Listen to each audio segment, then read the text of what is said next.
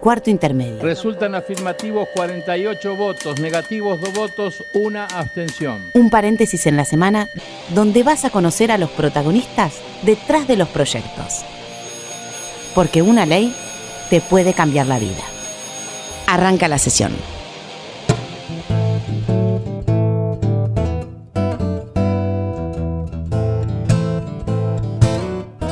Hola, ¿cómo les va? Bienvenidos a Cuarto Intermedio. Vamos, nena, vamos, nena. Acá estamos otro sábado en Radio Nacional, la radio de... Todo. Con mi compañera, la chaqueña Florencia Corregido, la novia de toda Argentina. Apa la papa. Perdón, la novia del Mercosur, decimos ya. Eh, tanto. Y de la Unión decís, Europea, ¿tan que vamos a firmar un acuerdo. Bueno, sí, vamos por ahí, vamos por ahí. Bueno, hola argentinos, muchas gracias por estar del otro lado como cada sábado al mediodía eh, y en este programa en donde te anticipamos cuáles van a ser tus próximos derechos.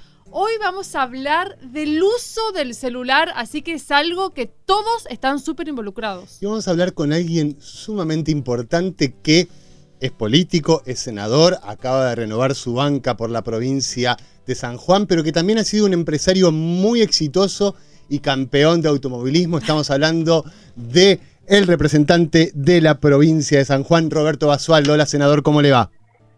Hola, un gusto escucharlo. ¿Cómo andan ustedes? Muy, bien. un gusto de tenerlo nuevamente acá en Cuarto Intermedio. Bueno, con este proyecto eh, para limitar el mal uso, ¿no es cierto?, de celular, tablets. Exactamente, es un proyecto que son varios proyectos, pero en un proyecto, por ejemplo, el del que la medida es los agentes de seguridad que en el horario de trabajo no pueden usar un celular para llamar a llamadas locales, sino únicamente que puedan usar un celular para poder digamos, comunicarse con su trabajo, con su tarea de trabajo. Porque a veces hemos eh, visto que los, eh, los agentes de seguridad están hablando y bueno, no justamente con la comisaría ni con el algo referido a específicamente su trabajo, sino con problemas particulares y descuidan el trabajo Claro, si como ellos, como cualquiera, ¿no es cierto? Nosotros mismos en el Congreso no podemos estar trabajando eh, con- en una sesión de, hablando con de, por teléfono con alguien, sino lo, salvo poder recibir un mensaje, algo específico, una ley que vamos a votar. Claro, porque se pierde la atención, ¿no es cierto? Pero por supuesto, indudablemente que usted no puede hacer un trabajo. Imagínense que en la caja del supermercado la cajera esté hablando con con sus familiares, con sus amigos, con lo que y usted está esperando. Y también es una falta de respeto, ¿no? Indudablemente que sí, a usted no le gustaría y Pasa algo muy importante con estos proyectos. Yo, por ejemplo, no estaba enterado que existe adicción en cuanto al uso de dispositivos móviles. ¿Esto es así, Sí. senador? Sí, es así, de- existe mucha adicción de todo tipo, entonces por eso tenemos que ir trabajando, haciendo un trabajo de educación cultural para poder evitar esas adicciones. Sí. Le pedimos que al cruzar la calle por lo menos esos 10 segundos o deje de hablar por teléfono o eh, no cruce la calle. En, en- en una ciudad como Buenos Aires eso se ve constantemente. Es más, uno lo hace a veces. Usted dijo una palabra mágica que es la palabra educación, porque dentro del proyecto, en los fundamentos, usted demuestra que los niños menores de 12 años que no usan el celular en el momento de la clase han mejorado sus notas, han mejorado su rendimiento escolar. Exactamente, han mejorado y indudablemente que después lo pueden usar, pero si lo, lo tienen que usar como trabajo para poder tener como libro, como eh, pedagógico, sí, pero no celular para poder estar con dibujitos, con otro tipo de cosas, ¿no es cierto? Que se va trabajando. Es como, lo mismo siempre le pongo el ejemplo a ustedes, ustedes mismos. eh, pueden estar conectados por una que le entre una noticia o algo, no mirando otro tipo de WhatsApp de amigos. Sí, yo lo que me lo que me pregunto, digamos, es en qué momento se permitió que el alumno esté con el teléfono en clase. Exacto. No, en algunos colegios sí, porque según el teléfono, por ahí a veces, en algunos lugares lo prohíben totalmente el teléfono. Y en otros lugares, por ejemplo en Estados Unidos, lo tienen permitido, pero para poder hablar, eh, para poder ellos eh, desarrollarlo como, eh, como su libro, como su ayuda, como un, un, un elemento más escolar, ¿no es cierto? Que en, el mismo, en la misma computadora tienen todos los, los libros ahí. Muy bien, senador. Muchísimas gracias. Antes de despedirnos, lo vamos a felicitar acá desde Cuarto Intermedio porque usted ha tenido el récord el año pasado en cuanto a las reuniones de comisiones de la Comisión de Economías Regionales. Felicitarlo por eso. No, muchas gracias a usted, no, al equipo, al equipo que tenemos de la comisión, que la verdad que es un equipo excelente, que la Comisión de Economía Regionales, este año, si Dios quiere, no la voy a presidir, pero el que venga seguramente va a hacer una gestión igual o superior a la mía. Gracias, senador. Un beso enorme. Muchas gracias, gracias. Hasta luego. Bueno, es momento de hacer el mea culpa. Recién pasaba el senador Roberto Basualdo, quien tiene cuatro proyectos que tienen que ver con el uso de los dispositivos móviles. Yo te tengo que decir la verdad. El mal uso. El mal uso, el mal uso. Yo te tengo que decir la verdad. Muchas veces voy por la calle caminando mandando mensajes de Ya WhatsApp. no nos miramos tanto la cara, ¿no? Ya no, pareciera que los tiempos van cambiando y esto genera nuevas, eh, nuevos problemas. O te doy el caso de una esquina, Las Heras y Puerredón, que hay un semáforo que también permite doblar por Puerredón hacia Las Heras, y la gente se manda, y estés con celular o sin celular, muchas veces vos seguís el que tenés adelante. Y en realidad los autos están pasando. Entonces es una conducta sumamente riesgosa. Vos me podés hablar lo que sucede con los celulares cuando uno maneja. Exacto, cuando uno, cuando uno maneja también, parece que tiene como la, la adicción, que me gustaría después, eh, va- vamos a hablar más adelante con un psicólogo, ¿no? Para saber, a ver, cuándo es adicción, cuándo no, cuántas veces uno mira el teléfono por día. Eh, bueno, lo- lo- los ejemplos son de, de nosotros mismos, eh, así que, así que bueno, es un, ¿Cuánto, ¿Cuánto ponemos en las redes sociales? E inclusive en nuestra comunicación con amigos o con nuestra pareja. Y ahí la verdad es que no sé si se define, está bueno que se definan algunas cosas. Pero bueno, nosotros vamos a ir. ¿Qué querés hacer? ¿Querés datos? ¿Querés próximo invitado? Cuidado, No, ¿eh? yo quiero próximo invitado. ¿Querés próximo invitado? Bueno, entonces vamos a hablar con nuestro segundo invitado, vamos a dar unas pistas porque ellos hacen grandes campañas de concientización para que hagamos lo que se debe hacer. Lo que dé, te Lo quiero decir. Lo que dé. Tranqui, 120. No, se me arruga la ropa. Bueno, vamos a felicitarlo. Primero vamos a, pres- a presentarlo. Alberto Silveira, él es presidente de la Asociación Luchemos por la Vida. Hola Alberto, ¿cómo estás? Hola, ¿cómo están ustedes? Muy, Muy bien. bien. Bueno, como verás, las publicidades llegan y quedan, quedan en la memoria de los argentinos. Eso es importante, especialmente si se transforman en cambios de conducta, que es la finalidad. Exactamente. ¿Y se transforma o cuesta mucho? Yo creo que a una parte importante de la población la ayuda y transforma sus hábitos y el resto, la gran mayoría, no, aunque recibe el mensaje, sabe lo que hay que hacer, y esto no es solo en la Argentina, es en todo el mundo así, ¿no? Pero yo diría que un 70% necesita del empujón final que significa el control de la autoridad y la sanción. Alberto, vos me, me vas a corregir o me vas a dar más datos, vos los tenés más presentes.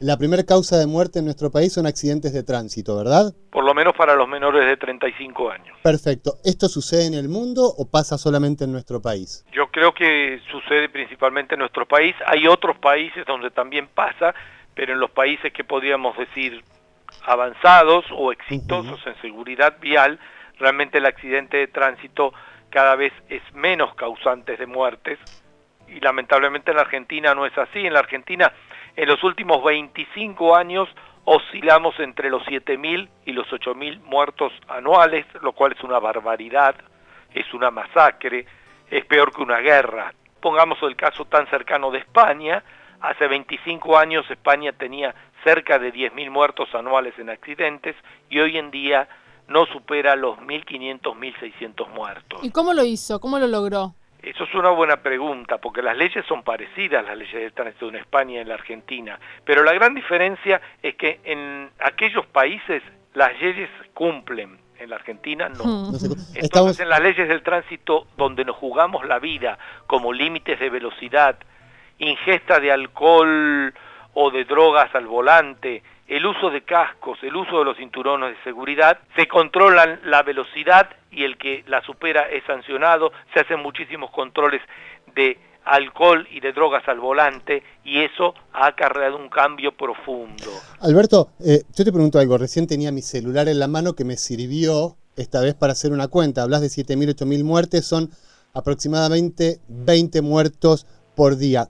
¿Cuánto ha perjudicado en el tema de tránsito y de accidentes fatales las nuevas tecnologías como celulares, tablets o lo que uno pueda llevar en el auto o como peatón? Es difícil de decir cuánto porque es muy difícil de medir, pero nosotros, en, en cuanto a la producción de accidentes, pero nosotros hemos medido el uso en la ciudad de Buenos Aires y hay un 13,7% de conductores permanentemente, no quiero decir que es el 13% de todos los conductores en el día, sino en forma permanente, instantáneamente, si nosotros salimos a la calle ahora y miramos, vamos a ver que el 13,7% de los conductores están usando ostensiblemente un celular, un iPhone o lo que sea.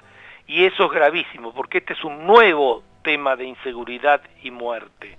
Como es una distracción al volante, normalmente va acompañada o de un exceso de velocidad o una lentificación de la velocidad del cruce de un semáforo en rojo o de otro tipo de causas directas del accidente grave, pero detrás de todo eso está el uso del celular. Alberto, vos, estás hablando de un 13% eh, de, los, em, de los que usan el celular mientras manejan. En el 2007 eh, era el 4%. ¿Por qué crees que incrementó tanto habiendo cada vez más campañas y más multas?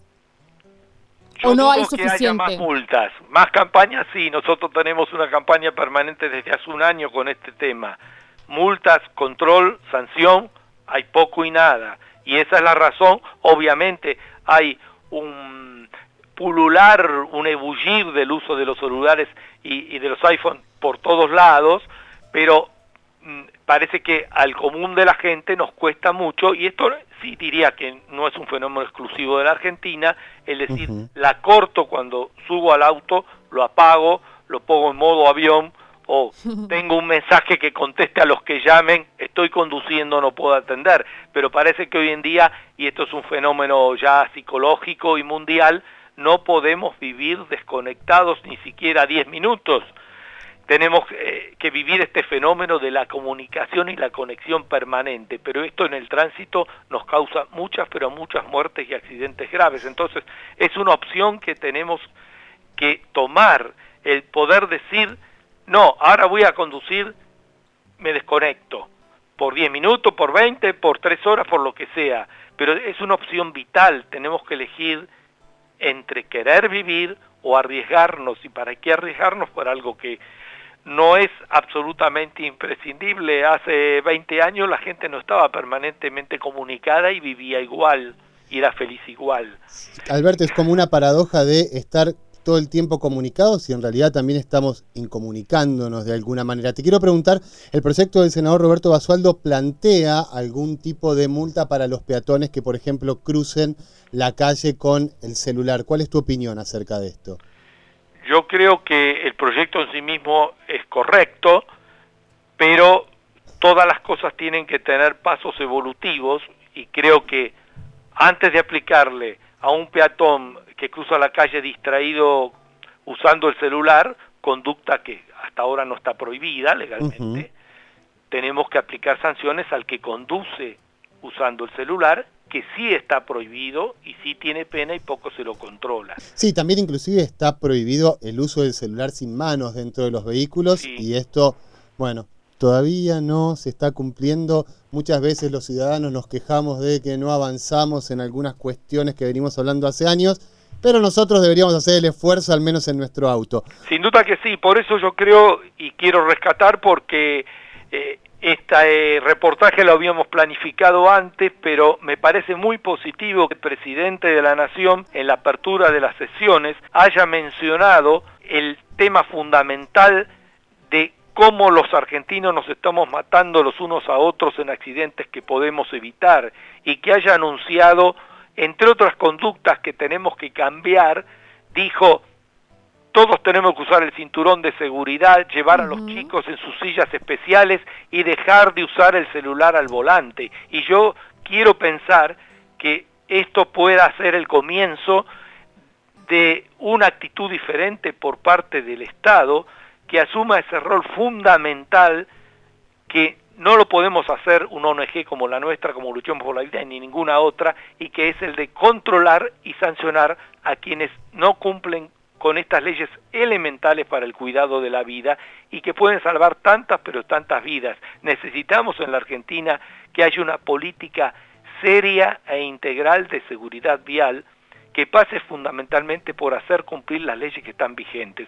Y de esto me da esperanzas el anuncio del presidente Macri que de una vez por todas entremos por este camino en la Argentina. Ojalá no queden palabras, pero creo que es muy importante ya que el presidente de la Nación, que yo recuerdo es la primera vez que un presidente lo hace, mencione este gravísimo tema al inicio de las sesiones o en un discurso público, porque realmente es uno de los problemas que sufrimos los argentinos todos, los días y a lo cual estamos todos expuestos a una muerte absurda en un accidente que no debe existir. Así que esperamos que realmente sea el comienzo de una política seria de seguridad vial que nos permita empezar a avanzar y no quedarnos otros 25 años más con 7.000 muertos todos los años. Alberto, muchísimas gracias por esta comunicación y bueno, luchemos todos por la vida. Gracias a ustedes por luchar por la vida también. Un beso enorme, hasta luego. Así pasaba Alberto Silveira, presidente Qué singlera que estás, ¿cómo de la asociación eh? Luchemos por... No, es que amo las campañas de Luchemos por la Vida. Porque se te pegan. Se, se pegan, son de gran impacto, me gustan, me gustan. Sí, la última con el, el conductor mirando su celular y termina en un choque es buenísima, sí. que lo felicitamos. No, soltá el celular. Soltá el celular. no estoy manejando. Bueno, ¿a dónde tenemos que ir ahora? Vamos a nuestra sección preferida, ¿qué te parece? ¿Qué, qué pasa con esta sesión? Sesión, mira, la sesión, estoy con la sesión extraordinaria. La gente lo pide. La gente Mariano. lo pide, la gente lo pide. Vamos Esto a cuarto intermedio retro. retro.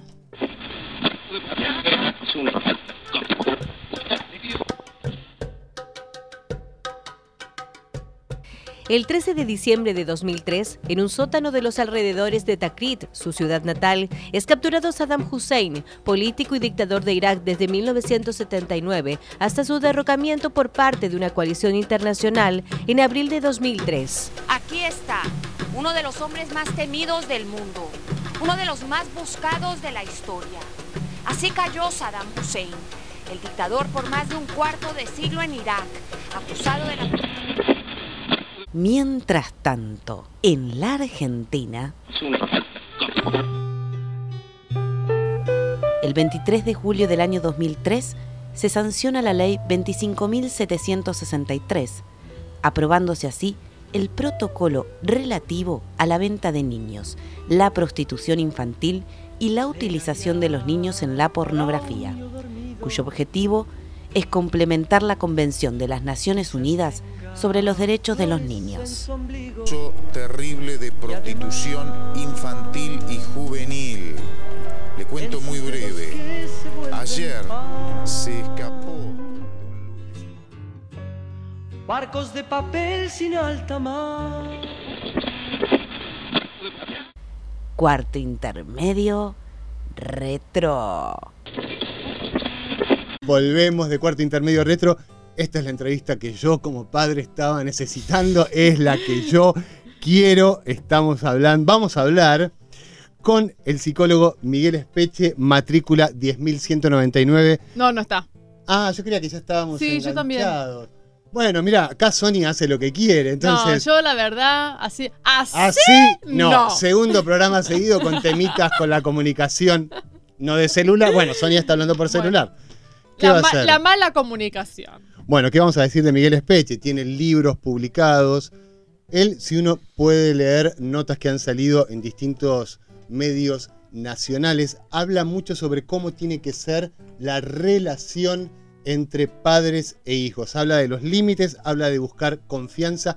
Y recordemos un tema que nos ha afectado mucho a vos y a mí, Flor, cuando lo presentamos, que es el tema de pedófilos en las redes sociales. Vamos a hablar de eso con él. A ver, Sonia, ¿está seguro? ¿Está, ¿Seguro, no? seguro, seguro? A ver, vamos a ver. Eh, Ahora sí vamos a recibir a Miguel Espeche, él es psicólogo matrícula 10.199. Hola Miguel, ¿cómo estás? ¿Qué tal? ¿Cómo están? Muy bien. Bueno, para hablar con vos de esto de los celulares, ¿no? De la adicción de los celulares, de los niños que cada vez más chiquitos usan el teléfono. ¿A quién hay que educar? Mi primera pregunta, ¿a los padres o a los niños? Y bueno, sí, nos tenemos que educar todos con eso. Eh, es una incorporación a, a la sociedad fuertísima que en términos históricos pensá que son muy pocos años, ¿no? Sí. Uno dice 10, 15 años es mucho. No, no es mucho.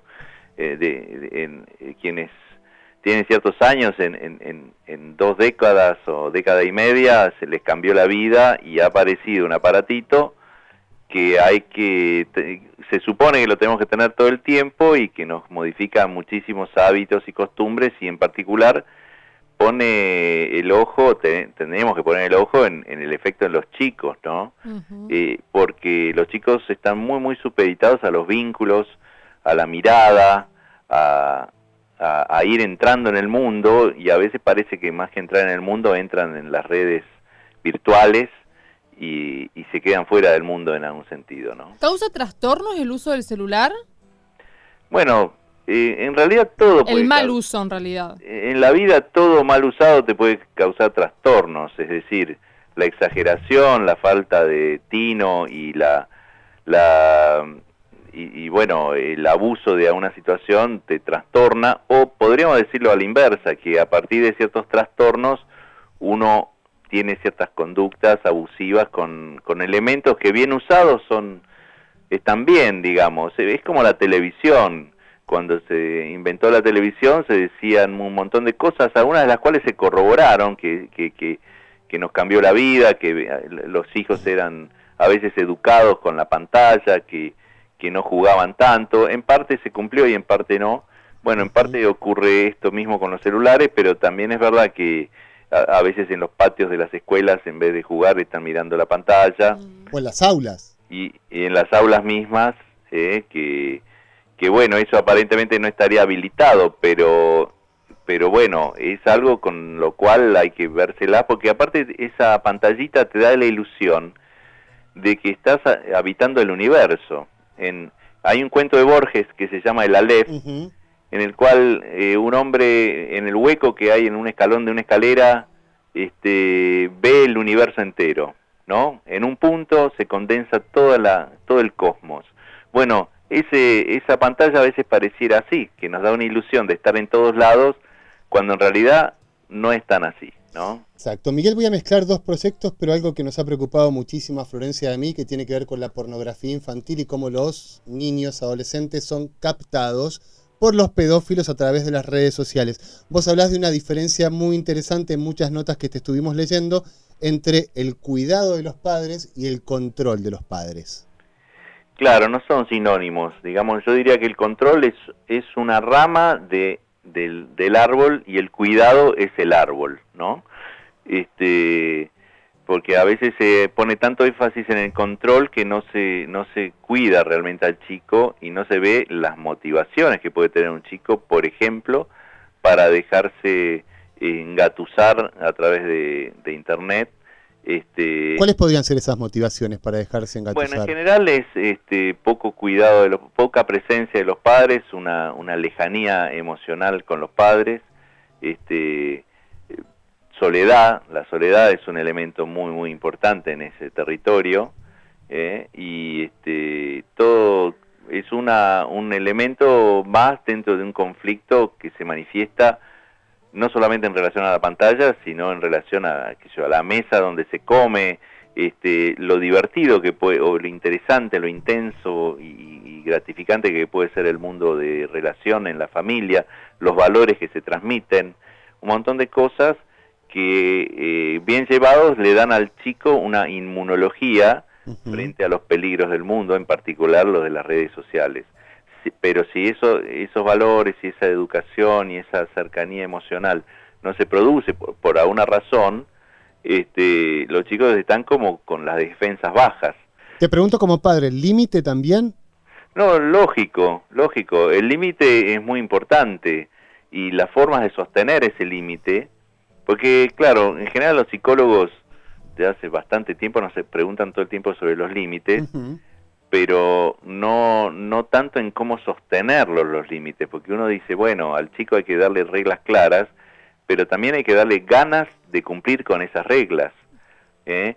Pero no quiere decir ganas en el sentido que tiene que ser todo gratificante, sino que tiene que haber como un volumen de juego en, el- en la forma de hablar de los padres y, y demás, que no esté solamente cifrado en el miedo. Yo, una de las claves de la cuestión es que no sea el miedo el único elemento que Mm. cuida a nuestros hijos. ¿Hay que negociar o hay que exigir? ¿Cómo, cómo, cómo hay que hacer con el, con el uso del teléfono? Que los chicos quieren estar todo el día con el teléfono en la mesa, ya no se dialoga tanto. ¿Cómo le explicas a una criatura que no es tan bueno el uso del teléfono? En realidad no se le explica, se le dice que no se usa o se usa el teléfono de una forma determinada. Por eso, ¿se le exige entonces o se Se le, negocia? se le marca la cancha. Yo no soy muy a favor, no estoy muy a favor de, de la negociación, digamos, porque le transforma un, un territorio de amor y de, de, de un trato educativo en, en algo parecido a un mercado o, o un, a un negocio. Claro, dame esto y te doy esto. Entonces,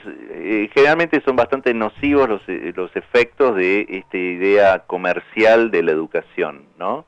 este, hay cierta, ciertamente algunos elementos que los padres conviene que no pierdan, por ejemplo, la capacidad de decidir qué es lo que va a ocurrir, dónde se va a comer, qué es lo que se va a comer esa noche o ese día, este, hay elementos de la autoridad de los padres que, que, no hay que delegar, pero una vez que eso queda aceptado, después uno puede aflojar. Miguel, eh, como última, eh, porque hay unas cifras que andan dando vuelta que dicen que existe 280 millones de adictos al teléfono en el mundo. ¿Cómo podemos saber si somos adictos o no?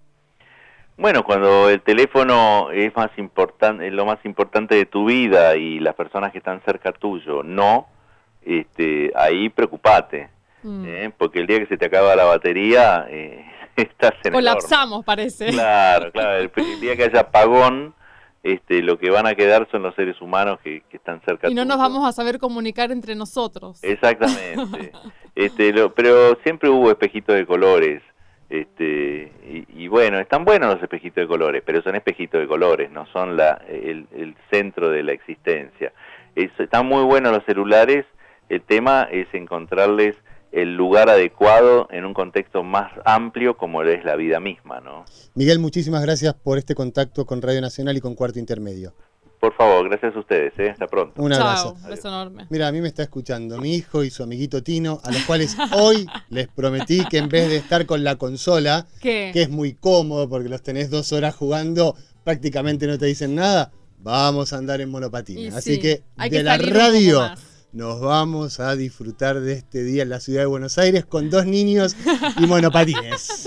bueno, por supuesto que los que nos están escuchando a través del celular están haciendo algo espectacular. ¿no Suelten el celular, es una linda tarde de sábado en todo el país para hacer, vayan a jugar a la pelota, no al fútbol, a la pelota. Después de escucharnos, después, de escucharnos. Porque si no, Mariano, por favor. Bueno, muchísimas gracias. Nos pueden escuchar por celular también. Muchísimas gracias argentinos por estar del otro lado. Beso a cada uno de ustedes como cada sábado al mediodía y nos volvemos a encontrar el próximo sábado, Mariano, aquí por Radio Nacional. ¿Me acompañás con Tino y, con Me encantaría. ¿Hay un, ¿Hay un monopatín para mí? Por supuesto. Bien ahí. Ahí vamos. nos volvemos a encontrar el próximo sábado aquí por Radio Nacional, la radio de todos. Los que hacen cuarto intermedio son, en la conducción, Florencia Corregido y Mariano Castro. Producción, Sonia Buller y Paula Rojo. Colaboración periodística, Julia Placeres. Edición, Paula Rojo. Voces artísticas, Julia Placeres y Paula Rojo. Este es un programa producido por la Dirección General de Comunicación del Senado de la Nación y grabado en los estudios de la radio de la Biblioteca del Congreso de la Nación.